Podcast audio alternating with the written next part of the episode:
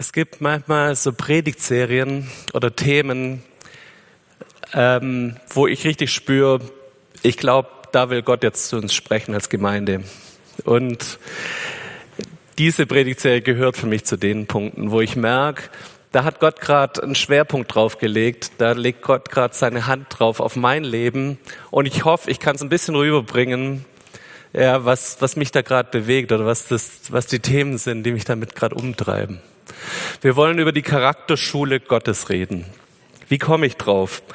Ich komme drauf, dass ich immer wieder merke, dass wir einen ganz argen Schwerpunkt auf die Bekehrung legen. Wir reden drüber, wir wollen Menschen erreichen in unserem Umfeld, die sollen ihr Leben Jesus geben. Und irgendwie setzen wir ganz oft so einen Haken dahinter, wenn Leute sich bekehren. So, jetzt ist geschafft. Haben ihren Platz im Himmel. Jetzt müssen wir halt noch ein bisschen warten und dann dürfen wir dann im Himmel in der Ewigkeit mit Gott zusammen sein. Und ich merke immer wieder, dass wir so ein Denken haben, das irgendwie bis zur Bekehrung geht, aber nicht drüber hinaus dass da diese Reise mit Gott erst anfängt, in dem Moment, wenn ich mein Leben Jesus gegeben habe, dass da es erst anfängt, spannend zu werden und dass da 90, 95 Prozent, was die Bibel spricht, erst dann beginnt in dem Moment, wenn ich mein Leben Jesus gegeben habe. Das scheinen wir oft zu vergessen. Was fängt für ein Prozess an für mich in dem Moment? Es fängt ein Prozess an, der in Römer 8 beschrieben ist. Und da können wir gleich auf die, auf die Folie gehen. Im Voraus hat er, Gott, sie dazu bestimmt, nach dem Bild seines Sohnes neu gestaltet zu werden. Denn er sollte der Erstgeborene unter vielen Brüdern und Schwestern sein. Was sagt der Text?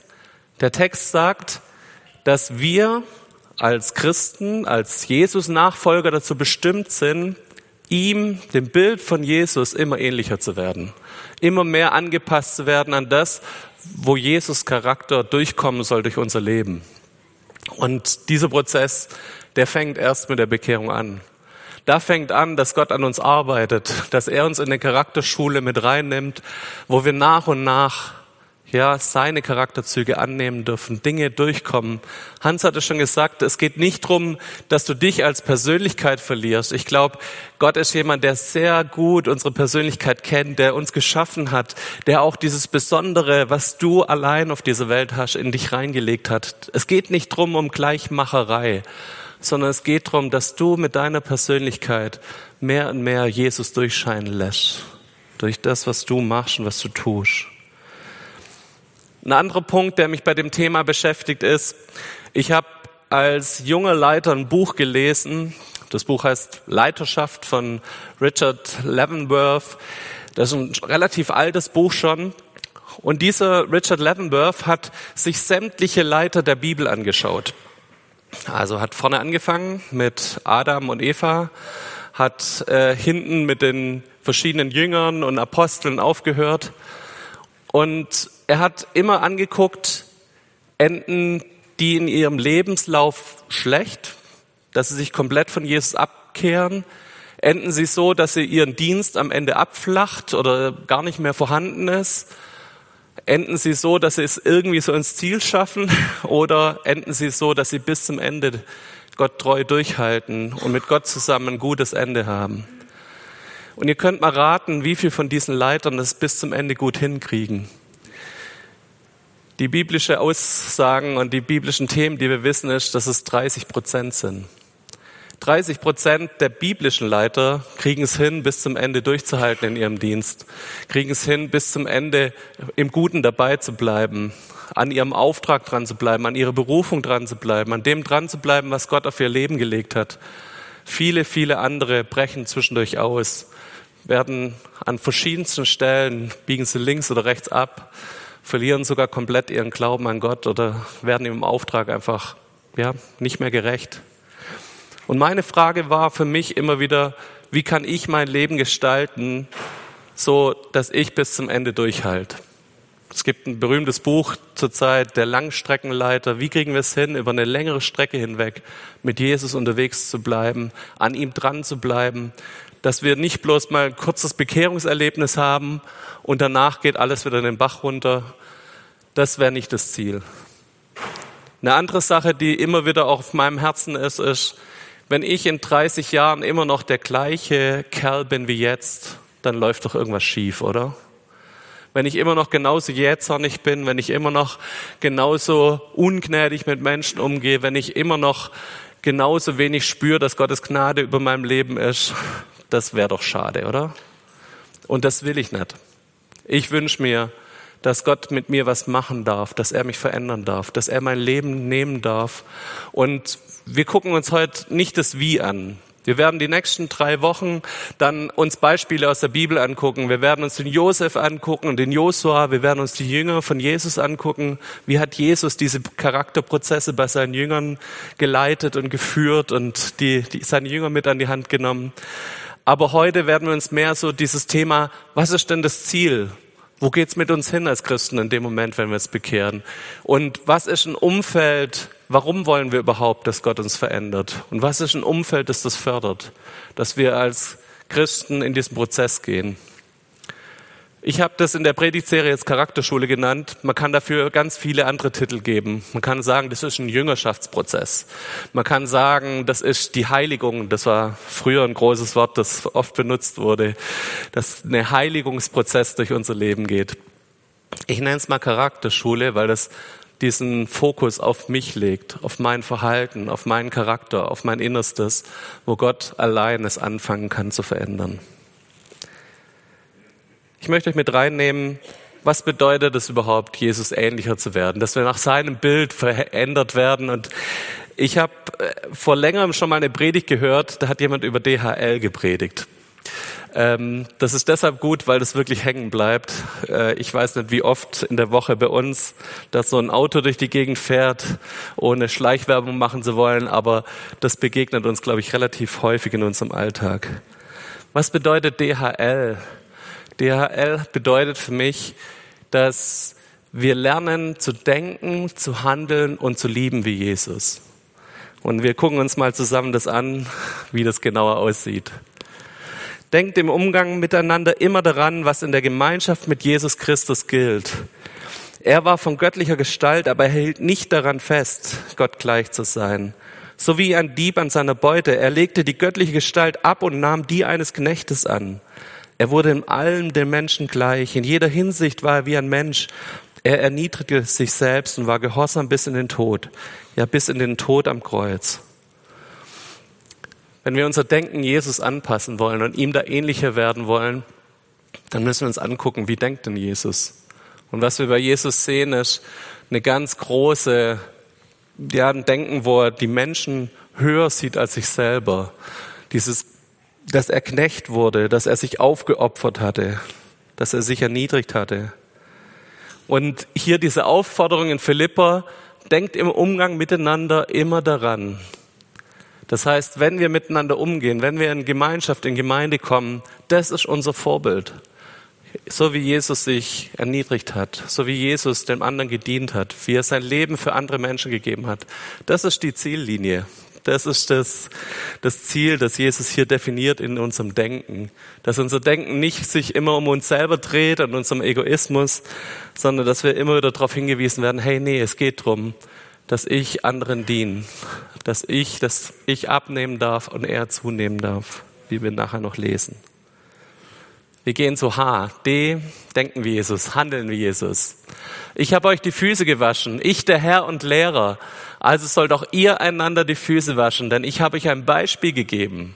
Ihr sollt das tun, was ich für euch getan habe. Johannes 13, Jesus selbst spricht zu uns und sagt, guck mal, ich zeige euch, wie der Umgang miteinander aussehen sollte. Der Umgang heißt der, dass ich auf die Knie gehe und dir die Füße wasch und dass du auf die Knie gehst und mir die Füße wäschst. Das ist der Umgang, wie Jesus sich in Handeln im Miteinander vorstellt. Da ist nochmal, hier ist schon wieder ein Ziel definiert. Und Jesus sagt nicht, hey, mach das aus einem Pflichtbewusstsein heraus. Ich bin zutiefst überzeugt, dass Jesus nicht, weil er dachte, ja, die Handlung wäre jetzt wichtig, um ein Zeichen zu setzen und ich muss jetzt halt, weil ich ja der Sohn Gottes bin oder so, sondern Jesus hat es aus einem anderen Grund gemacht. Und das bringt mich zum letzten Punkt. Ich glaube, Jesus hat es aus einer, Her einer Herzensliebe für Mitmenschen gemacht. Ich weiß nicht, wie ihr das seht, wie euch das geht, wenn ihr an eure Gemeinde, an euer Umfeld denkt, ob Jesus wirklich euer Herz weich machen darf, dass ihr Menschen liebt um euch rum. Und dass, wenn ihr anderen Menschen dient, dass ihr es nicht aus einem Pflichtbewusstsein, so nach dem Motto, als Christ muss man halt so sein, macht, sondern dass es daraus fließt, dass euer Herz überfließt, weil ihr denkt, hey, ich habe so viel Mitleid, ich habe so viel Barmherzigkeit, ich habe so viel, dass ich den anderen sehe und denke, hey, dem will ich segnen, dem will ich Gutes tun aus einer Liebe heraus. Und das ist das Letzte von DHL. Lieben wie Jesus. Epheser 5. Nehmt euch also Gott zum Vorbild. Ihr seid doch seine geliebten Kinder. Und führt euer Leben so, dass es ganz von der Liebe bestimmt ist.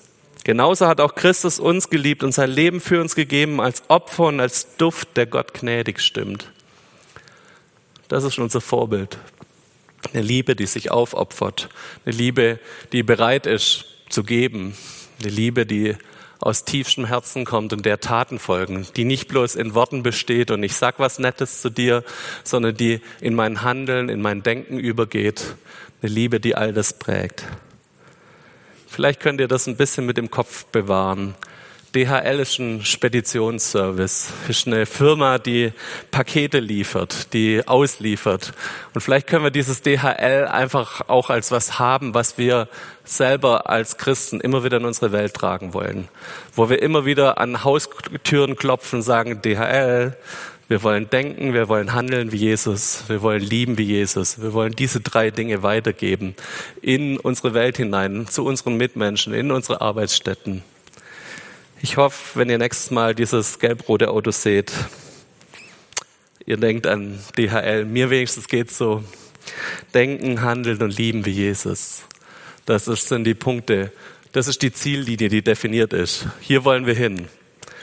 Und wir gucken uns an, warum wollen wir da überhaupt hin? Warum sagen wir dann einfach, ja, Jesus ist super, wir sind's nicht und ich bin noch so klein und ich bin so gebrechlich und ja, ich bin ein Sünder und ich kann's ja nicht. Aber Jesus ist doch so toll. Und wir könnten ja auch sagen, okay, das ist so ein Rollenverständnis von uns. Wir, die sündigen Menschen, erlöst durch Jesus, Jesus ist super, wir lassen das einfach mal. Aber ich glaube, dass Jesus uns auffordert, wie wir gerade in den Bibelstellen schon gesehen haben, uns nach und nach zu verändern. Und das müsste auch unsere Motivation prägen, warum wir überhaupt Gott ähnlicher werden wollen. Ich möchte euch zwei Bibelstellen aus dem zweiten Korinther vorlesen. 2. Korinther 3,3. Ja, es ist offensichtlich, es sei ein Empfehlungsschreiben, das von Christus kommt. Zustande gekommen ist es durch unseren Dienst, sagt Paulus.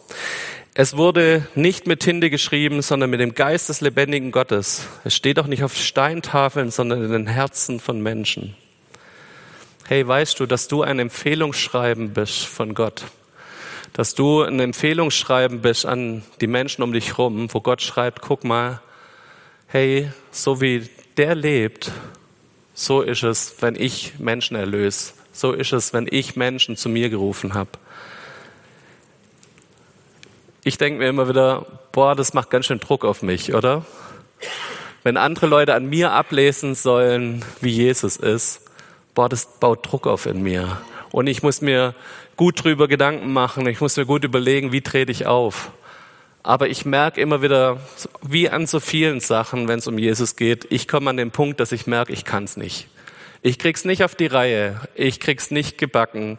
Ich muss in aller Schwachheit vor Jesus kommen und sagen, Herr, wenn du es schaffst, mich zu einem Empfehlungsschreiben für dich zu machen, dann tu es. Dann lege ich mein Leben dir hin. Wie gesagt, das Wie, wie Gott in diese Charakterschule mit uns geht, gucken wir uns die nächsten Wochen an. Eine zweite Stelle noch aus 2. Korinther 5,20. Wir treten also im Auftrag von Christus auf. Ja, Gott selbst lädt die Menschen durch uns ein. So bitten wir im Auftrag von Christus, lasst euch mit Gott versöhnen.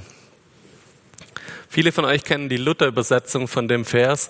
Da steht drin, wir sind Botschafter an Christi Stadt. Diese Botschafterrolle, diesen Auftrag Gottes, dass, dass Menschen an uns sehen sollen, wie Gott ist. Und diesen Auftrag, Versöhnung in die Welt zu tragen. Wir haben nicht den Auftrag, noch mehr Streit zu verursachen. Wir haben nicht den Auftrag, mit Menschen zu diskutieren über Dinge, sondern wir haben den Auftrag, Versöhnung in die Welt zu tragen. Hey, weißt du das, dass das dein Auftrag ist? und dass da, wo du hinkommst, mehr und mehr Versöhnung stattfinden sollte, dass Menschen mit Gott versöhnt werden, dass Menschen mit Menschen versöhnt werden, dass du jemand bist, der Friedensträger ist, der Friedensbote ist im Auftrag von unserem Friedefürst Jesus. Hey, das ist unsere Motivation. Gott sagt, ihr seid das. Du bist mein Botschafter, du bist mein Empfehlungsschreiben, du bist mein Auftrag an die Menschen. Und wie gesagt, bei mir löst es aus, dass ich von Gott frage, Herr, mach du es, ich schaff's nicht. Ich krieg's nicht auf die Reihe, ein gutes Empfehlungsschreiben für dich zu sein. Ich habe euch vorher von dem Buch erzählt, Richard Leavenworth, Leiterschaft. Und ich möchte euch ein bisschen ja, mit reinnehmen. Er hat diese ganzen biblischen Charaktere angeschaut und hat geguckt, was sind denn hilfreiche Momente und was sind ja, Hindernisse auf diesem Weg der Charakterschule? Was hilft, damit ich mehr und mehr Jesus ähnlicher werde? Was hilft denn, damit ich mehr und mehr es lerne, ja, ein guter Auftrag, ein guter Botschafter für ihn zu sein? Und was steht dem im Weg? Und wir fangen mit den Hindernissen an. Die Hindernisse, über die wir ganz oft stolpern, sind die üblichen Verdächtigen. Ganz oft sind es Finanzen. Also wenn ihr mal in die Bibel reinguckt, ein typisches Beispiel, das haben wir letzte Woche auf der Gemeindefreizeit auch gehört, äh, Sapphira und Hananias, ganz am Anfang der Apostelgeschichte, die einen Acker verkauft haben und dann Geld abgezweigt haben und nicht das ganze Geld der Gemeinde gespendet haben, aber so getan haben, als hätten sie es. Manchmal sind Finanzen so ein richtiger, ja, Hindernisgrund für unsere Entwicklung im Charakter. Wir haben das Gefühl, wir brauchen diese Sicherheit, die uns Finanzen geben. Wir müssen uns festhalten an dem, was Finanzen uns irgendwie vermitteln. Ah, also wenn ich noch ein bisschen mehr vom Konto habe, wenn ich noch ein bisschen mehr Besitz habe, dann, dann bin ich doch irgendwie, ja, dann geht's meinem Leben besser. Ich merke immer wieder, dass Gott mich an dem Punkt herausfordert. Und ich weiß nicht, ob ihr das in den letzten Jahren auch erlebt, dass Gott mich besonders in Krisenzeiten herausfordert, großzügig zu sein. Wir haben das als Gemeinde vor kurzem gehabt. Ich weiß nicht, ob ihr euch erinnert. Wir haben halt an die Tafel hier gespendet an Erntedank und da kam ein Riesending zusammen. Und es freut mich, weil ich sehe, dass da noch mehr Leute sind, die herausgefordert werden, großzügig zu sein.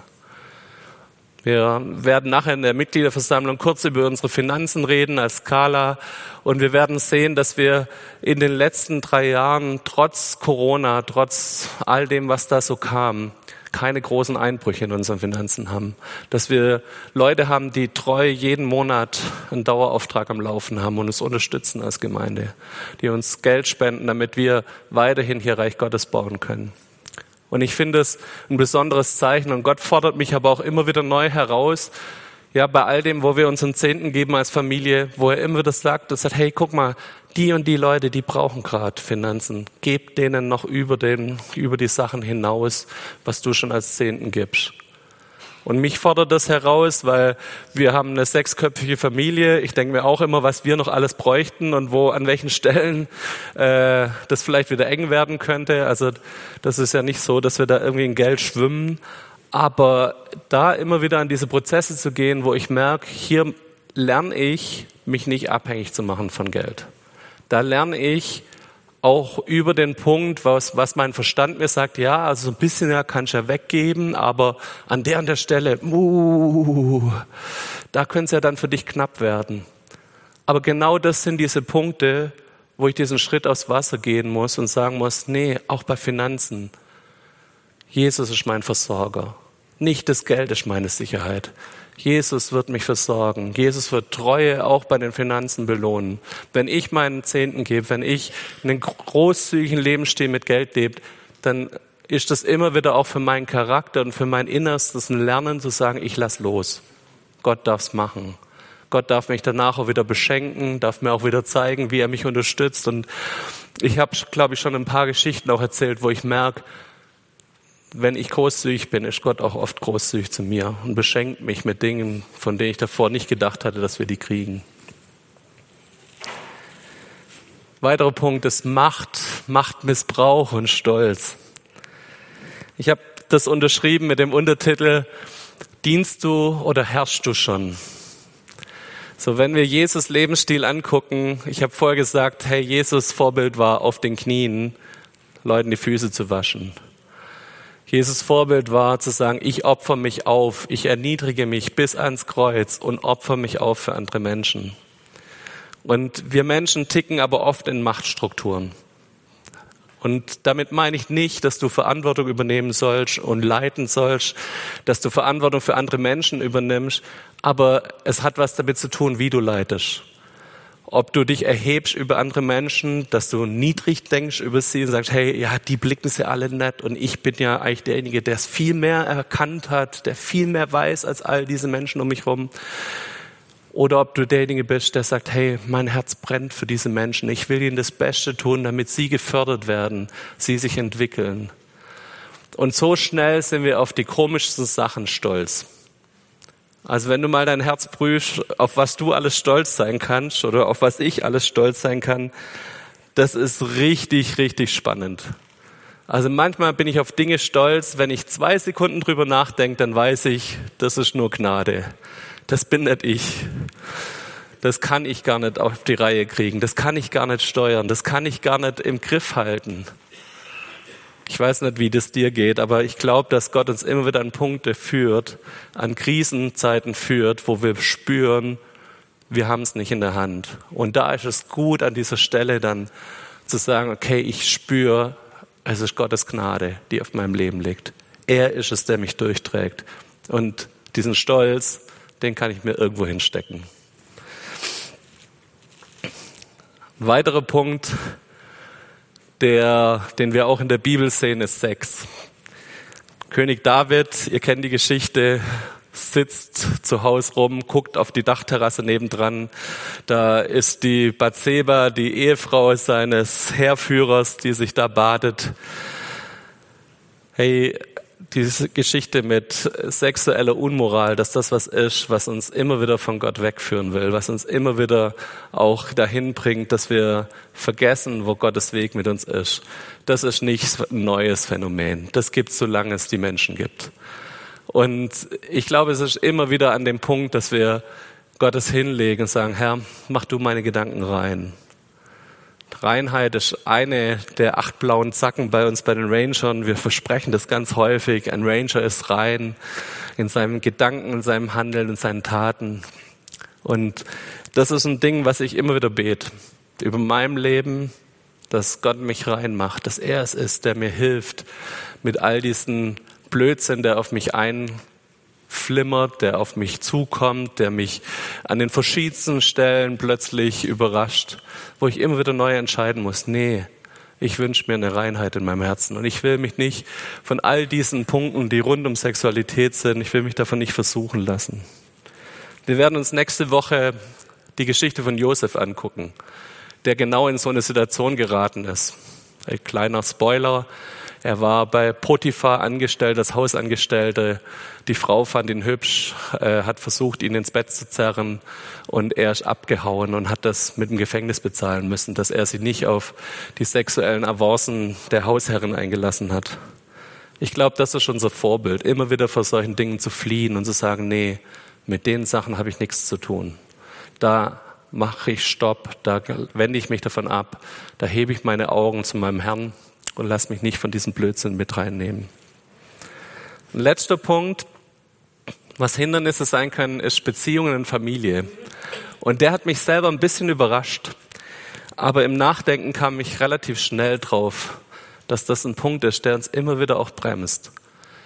Ich weiß nicht, es gibt eine Studie über Pastoren im BFP und warum sie aus ihrem Dienst austreten.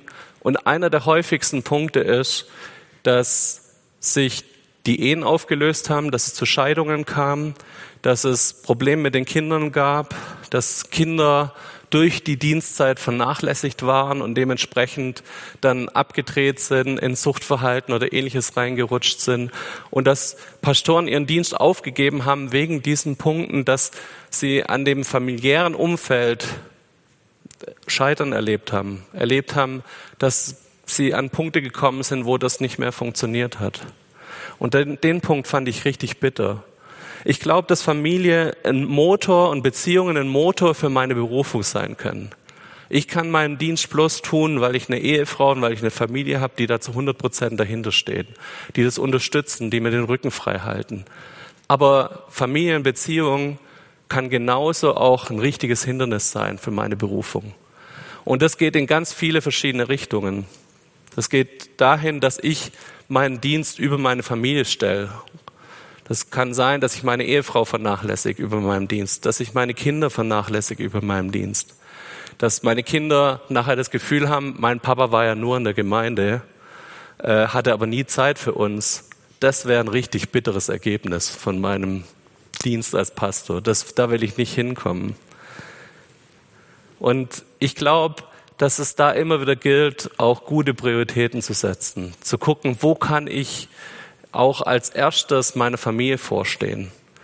Aber ich merke auch, dass das Ding auch in die andere Richtung gehen kann, dass sich alles nur noch um Familie drehen kann. Ich weiß nicht, ob ihr meine Geschichte ein bisschen kennt. Ich war ja lange Jahre Lehrer, also zehn, ganz lang. ähm, und ich habe aber von Gott schon immer gewusst, ich werde irgendwann in den vollzeitlichen Dienst gehen. Also als ich Tabea mit 17, 18 kennengelernt habe, habe ich ihr gesagt, Tabea, wir können nur zusammenkommen, wenn du mal bereit bist, Pastorenehefrau zu werden. Und Tabea hatte da komische Vorbilder und hat gedacht, nee, so will ich nie werden, aber Pastor und so, das kann ich mir eigentlich schon vorstellen. Und auf jeden Fall haben wir beschlossen, das ist unser Weg ich werde jetzt erst als Lehrer arbeiten, aber irgendwann kommt der Punkt von dem theologischen Studium und diesem Schritt raus aus dem sicheren Beamtenverhältnis rein in diesen pastoralen Dienst. Und ich kann euch erzählen, solange das Tabea und ich waren, war das ein relativ einfacher Schritt. Aber als es dann 2014, 15 soweit war, hatten wir drei Kinder, hatten wir ein Haus, hatten wir Verpflichtungen, hatten einen Hauskredit, der noch eine ganze Weile läuft. Und dann zu sagen, hey, ich verlasse das sichere Gehalt des Lehrers, lass mich anstellen, gehe wieder eine Ausbildungsfunktion als Pastor. Dieser Schritt fiel mir brutal schwer. Und er fiel mir nicht wegen mir schwer, weil ich das Gefühl hatte, ich brauche Sicherheit, sondern mein Denken war, was tue ich meinen Kindern an? Sind meine Kinder sicher? Können meine Kinder später mal studieren? Kann ich mir das leisten, dass ich drei Kinder habe, die alle studieren wollen? Ähm, kann ich mir das leisten, dass ich ihnen ein bisschen was mitgebe in ihr Leben, dass sie einen guten Start haben, auch finanziell. Ich will euch damit sagen, Familie kann mich manchmal in meiner Berufung bremsen, wenn ich nicht auch lerne, meine komplette Familie Gott hinzulegen und zu sagen, Herr, trotzdem, wir wollen als Familie eine Berufung leben. Wir wollen als Familie spüren, das, was du mit uns vorhast. Und das bedeutet auch als Familie finanzielle Sicherheiten vielleicht aufzugeben, auch als Familie auf Dinge zu verzichten, die andere Leute haben. Ich bin relativ selten abends zu Hause, weil wir ganz, ganz viele Abendtermine hier in der Skala haben. Das sind so Sachen, da haben wir uns bewusst entschlossen als Familie, darauf verzichte ich. Als Lehrer war ich relativ häufig um halb drei mittags zu Hause. Hab dann zwar noch abends dann durchgeschafft, einen Unterricht vorbereitet, irgendwann, wenn die Kinder im Bett waren, aber meine Kinder haben mich deutlich mehr gesehen als in der Zeit jetzt in der Skala. Ich arbeite ganz oft die Wochenenden durch, Freitag, Samstag, Sonntag, wenn andere Familienzeit haben. Und habe dann frei am Montag, wenn meine Kinder in der Schule sind.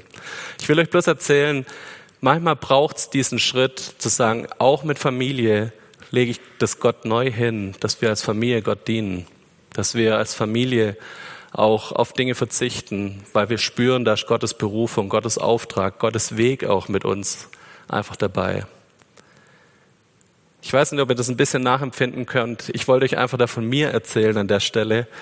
Aber ich hoffe, dass deine Familie was ist, was deine Berufung pusht, was dich freisetzt, was deine Kinder freisetzt, in ihre Berufung reinzukommen. Dass deine Ehe was ist, was dich in deine Berufung nach vorne bringt und nicht hindert und hinderlich ist. Lass uns zu den positiven Punkten kommen. Was hilft mir, ihm ähnlicher zu werden? Und da gibt's ein bisschen platte Antworten, aber auch die stammen aus diesem Buch. Überall da, wo ein Gebetsleben am Start war, überall da, wo Menschen sich's angewöhnt haben, so ähnlich wie zum Beispiel der Daniel, regelmäßig zu beten, regelmäßig Gottes Wort zu lesen, wo es angewöhnt haben, ja, in eine, eine persönliche Beziehung mit Gott zu bleiben und diese Beziehungen zu unterstützen, zu halten, zu heben. All an diesen Punkten, da merken wir, okay, da kann Gott anfangen, meinen Charakter zu verändern. Da kann er anfangen, Dinge in meinem Leben anzustoßen. Und ein zweiter Punkt, der mir echt wichtig ist, ist Lernbereitschaft. Ich weiß nicht, wie es dir geht, ob du das Gefühl hast, dass Gott in den letzten Jahren Dinge in deinem Leben anstoßen durfte. Wenn dem nicht so ist, dann ist es vielleicht dieser Punkt Lernbereitschaft, wo du Gott nochmal neu geben musst und sagen musst, Herr, fang du an, mein Leben zu verändern. Ich möchte wieder jemand sein, der danach fragt, was ist dein nächster Schritt für mein Leben? Und wenn du das Gefühl hast, du bist am Ende angekommen, der Entwicklungsleiter, dann glaube ich, wird es Zeit, dass du nochmal mit deinem Herrn redest, weil ich glaube, dieses Ende gibt's nicht. Du musst immer wieder neu vor Gott kommen und sagen, Herr, was hast du für mich? Wo willst du mich neu entwickeln? Wo legst du jetzt wieder neu deinen Finger drauf? Und das Spannende ist, wenn ich Gott danach frage, dann erinnert er mich oft an was, was er mir schon längst gesagt hat und ich aber noch nicht umgesetzt habe. Kennt ihr das? So, ich sag Gott, Herr, mein ganzes Herz für dich und hier, ich leg dir mein Leben hin und im Lobpreis singen wir manchmal echt Lieder, die richtig gefährlich sind. Und wir, wir singen das und geben Gott unser Herz hin und dann sagt Gott, Christian, ich habe dir schon vor zwei Jahren gesagt, dein Umgang mit der und der Person, krieg mal das auf die Reihe. Oder guck mal, an der und der Stelle hast du gelogen, krieg mal das auf die Reihe entschuldig dich mal für das Verhalten, was du da an den Tag gelegt hast. Oder guck mal, ich habe dir schon längst gesagt, gewöhn dir doch das und das an. Ich weiß nicht, ob ihr das kennt, äh, vielleicht ist es auch bloß bei mir so. Aber Gott erinnert mich oft an Dinge, die er mir schon längst gesagt hat, aber ich irgendwie noch nicht umgesetzt habe. Letzter Punkt, der Heilige Geist. Wir haben an der Freizeit über auch die Früchte des Heiligen Geistes gesprochen, dass wir immer mehr Sanftmut, Güte, Geduld miteinander trainieren dürfen. Dass wir immer mehr das zulassen, dass der Heilige Geist durch unser Leben durchbricht. Und er das, derjenige ist, der nach und nach unser Herz, unseren Charakter, unser Handeln, unser Auftreten verändert. Und wenn du spürst, da ist noch das Gegenteil da, du bist ungeduldig, du bist unbarmherzig, du bist jemand, der hart ist zu anderen Menschen, dann ist es, glaube ich, immer wieder der Punkt zu sagen, Heiliger Geist, ich komme zu dir, veränder du mein Herz, sei du die Frucht in meinem Leben. Heute Abend ist Lobpreisabend, kleine Einladung. Nimm dir diese eineinhalb Stunden oder vielleicht eine Stunde in Gottes Gegenwart. Da hast du so viel Zeit mit dem Heiligen Geist. Da hast du so viel Zeit, wo der Heilige Geist auch in dein Leben reinsprechen darf. Und ich glaube, das sind diese Prozesse, wo nach und nach diese Früchte des Heiligen Geistes in meinem Leben rauskommen und kommen dürfen. Hindernisse, hilfreiche Angewohnheiten. Als letztes möchte ich darüber reden, diese ganzen Geschichten, wenn es um unseren Charakter geht, sind alles keine Dinge, die Schlag auf Schlag gehen. Es sind immer Prozesse. Es ist ein Leben in den Kreisen, es ist ein ständiger Veränderungsprozess, es ist ein ständiges Wiederholen von verschiedenen Phasen in meinem Leben. Es gibt so einen Spruch, äh, eine Phase ist immer, also in der Kindererziehung ist es so, dass die Kinder immer von äh, irgendwelchen was weiß ich, Koliken, drei Monatskoliken hin zu irgendwelchen Trotzphasen, hin zu irgendwelchen Zahn, Zahnphasen, hin zur Pubertät. Diese Phasen gehen durch über die Midlife Crisis bis zum Tod. Und das heißt, irgendeine Phase ist immer. Und zu spüren und zu erleben, dass es in diesen Phasen aber Dinge in mir gibt, wie ich diese Veränderungsphasen willkommen heißen kann und mich nicht bloß darüber beklagen, was Gott gerade schon wieder tut und was da schon immer ist. Und ich merke, dass ich immer wieder auch selber in dieses Ding reinrutsch. Was ist ich? Ich bin jetzt 42, also meine nächste Phase ist wahrscheinlich dann die Midlife-Phase. Danach kommt so dieses Empty Nest, also wenn die Kinder ausziehen und ich mir wieder klar werden muss, was mache ich mit meiner Ehefrau, wenn wir keine Kinder mehr haben und die wir uns zu kümmern haben. Dann kommt eine Enkelphase, dann kommt dieser Übergang zur Rente. So, also wie gesagt, es gibt Tausende von Phasen. Aber ich glaube, es ist wichtig, dass wir wissen, dass unser Leben in Phasen verläuft.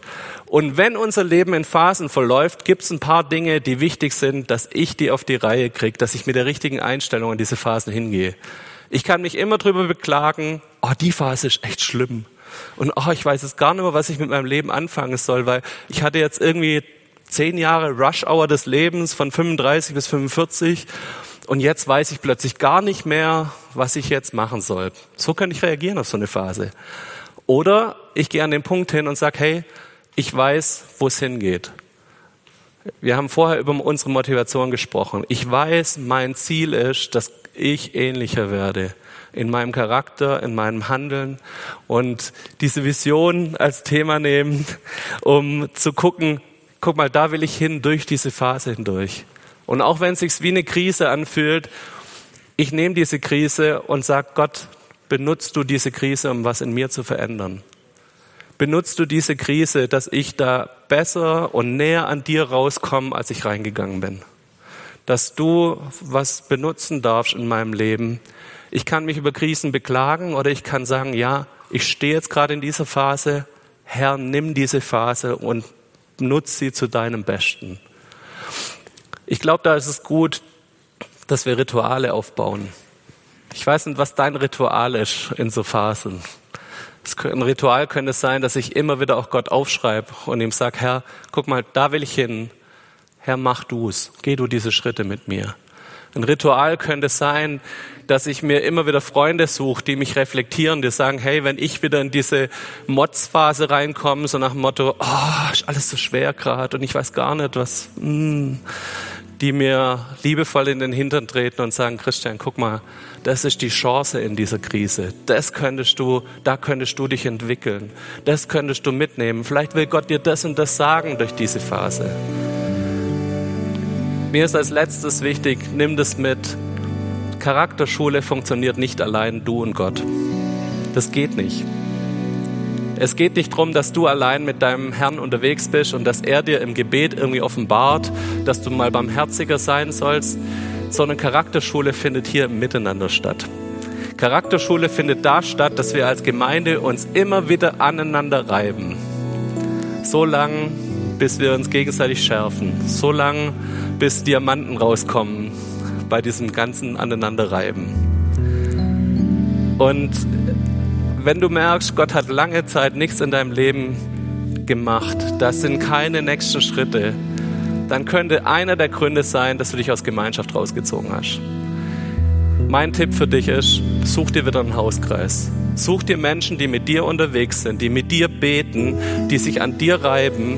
Und hey, das ist manchmal richtig harte Arbeit und es ist nicht immer angenehm, aber dieses Reiben erzeugt was. Das erzeugt, dass du einen nächsten Schritt mit Gott gehen kannst, dass Gott was Neues in deinem Leben hervorrufen kann. Geh diese Schritte nicht allein. Und wenn wir uns die nächsten dreimal verschiedene Vorbilder aus der Bibel angucken, keiner von denen ist die ganzen Schritte allein gegangen. Keiner von denen war ein Einzelkämpfer, sondern ganz oft war Gott hat Gott Leute ihnen an die Seite geschenkt. Und das zu erkennen, das zu blicken, wer sind diese Menschen, die mit mir unterwegs sein können? Wer kann das hier in der Gemeinde sein? Wer kann mein Umfeld sein, das mich fördert, das mich nach vorne bringt, das mich dazu herausfordert, mich weiterzuentwickeln? Das ist, glaube ich, ein Schritt, da will Gott, glaube ich, richtig seinen Finger drauflegen. Wir wollen jetzt gleich zusammen Abendmahl feiern. Und ich glaube, das Abendmahl ist nochmal ein guter Punkt, um sich dieses Vorbild Jesus klar zu machen. Er hat sich erniedrigt, er ist ans Kreuz gegangen, er hat sich geopfert für dich. Er war derjenige, der dir die Füße wäscht, der dich reinigt. Auch im Abendmahl dürfen wir dieses Reinigen mitnehmen, dass wir erleben, er ist für mich gestorben und deshalb reinigt er mich, er wäscht mir die Füße. Er macht das, was ich an Staub, an Dreck wieder angesammelt habe, er wäscht es wieder ab. Und lass uns in das Abendmahl reingehen mit dem Bewusstsein, dass ja, wir vor Gott kommen dürfen. Dass wir nochmal uns klar machen, er ist das Vorbild, er ist unsere Motivation. Wir wollen seine Empfehlungsschreiben sein, wir wollen seine Botschafter werden.